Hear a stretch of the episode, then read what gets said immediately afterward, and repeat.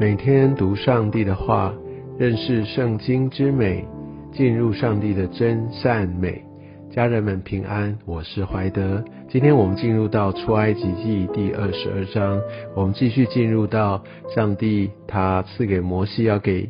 以色列百姓的典章，来让他们在生活当中能够有所依循。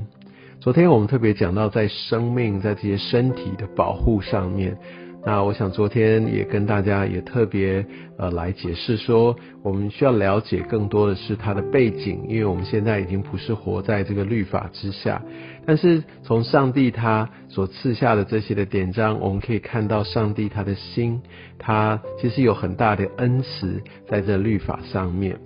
那昨天也跟大家特别说明，很多时候不从字面上面我们看到哦有很多不同的规定，但是。里面其实包含着上帝，他是看我们的内心，也看这些的情节，有不同的一个处置方式。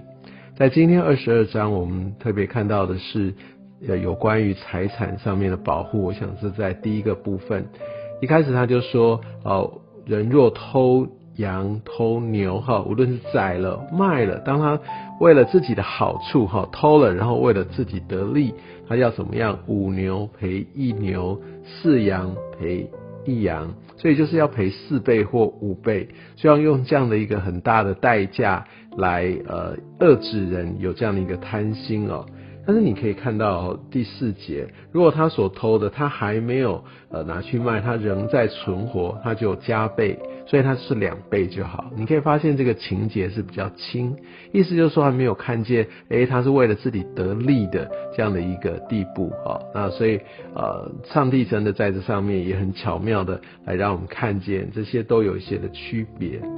然后第二节、第三节，也许你会觉得，诶，为什么会这样安排？就是同样的是，人若看见贼哈，等于他在犯案当中，他把他打了。那以至于死就不能呃为他有流血的罪，意思就是他不用因为他伤害了这个贼而负责。我想这有两个主要的原因哈。第一个，我觉得上帝也就看让我们看到自卫的时候，或者我们需要来捍卫自己财物的这样的一个需要，他并不特别要针对这个要我们付出代价，哈，觉得这有它的合理性。那特别就是讲到为什么还有跟第三节的差别，第二节所以指的就是不是太阳出来的时候，就是在昏暗的时候，所以在这样的话，呃。往往因为看不清楚，会有一些其他的疏失，就很容易失手，所以因此这样造成了一个比较大的一个伤害哦。那这样的话就不需要特别为这个付代价。但是第三节就是你已经看得很清楚了，所以没有什么失手的理由，所以你也许真的就捞过界，你不需要给他那么大的一个一个伤害他的这样的一个动作。而你做了，那就当然就要来承受一些的代价。所以我想，这就上帝也是另外一个例子，我们可以看见哦，在这个典章当中，它是有这个轻重的一个情节的分别哦。然后接下来我们一路看到第十五节的话，你可以看到这一些在不同的一个处境里面哦，比比如说，呃，他如果借给别人的话，那他如果这些借出去的这些的牲畜啊，哦，那他就发生了一些的状况，那要怎么办？哦，那可能就是说，如果因为启示，他说他绝对是没有去拿，那就必须罢休。但是如果他是被偷，哦，那借的人就要去还。但是如果他是呃。超过他自己能力所及，被野兽撕碎等等，好，那被撕的就不必赔还。所以有很多很多不同的一些的状况。我在想，这也就是用这个典章，相信摩西他们在判断、在审判的时候，也会以典章哈这些具体的状况来作为一个判断的一个基础哈。那在十六节开始讲到社会的责任。哦，我们可以看到，呃，在这里面其实不仅是有一些对人的这些的，呃，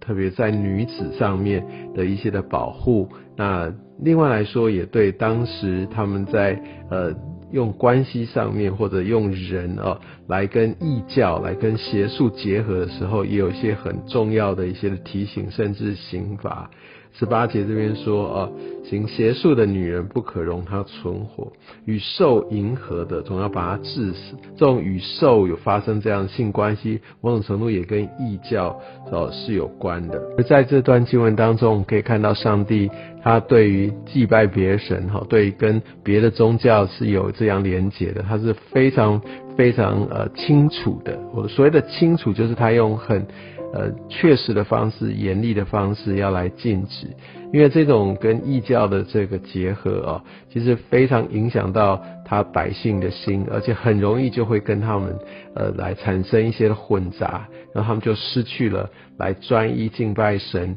的这样的一个一个一种生活方式。但是另一方面，在二十一节我们可以看到，他说不可欺压那寄居的。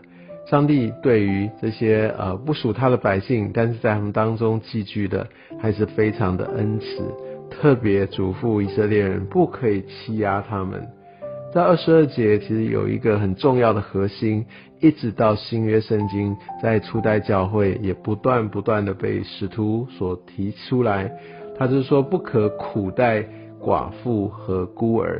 我想这边有很重要的一个上帝他的本质，还有呃他所呃带出来的一个神学的意涵。其实上帝的创造就是要我们可以彼此的来互相的帮补供应，其实这是一种共荣的一种创造观。透过我们所回应的，透过我们的工作，透过我们所能够产出的。要来支持我们彼此。我想在当时，呃，特别以色列民族，他们是一个很严密的、很紧密的一个呃家族的一个观念。你只要在家族里面被家族遮盖，你就得到一切的供应。我所谓的家族，不是只有自己的家庭，而是在这整个大的亲族里面，他都可以得到照养。如果我们提到寡妇，寡妇她原本是其他家的人，但因为婚姻的关系，她所以她进入到她夫家去。但是当她的丈夫死去，她如果没有一个呃特别的一个亲族上面的照养，意思就是说她跟原来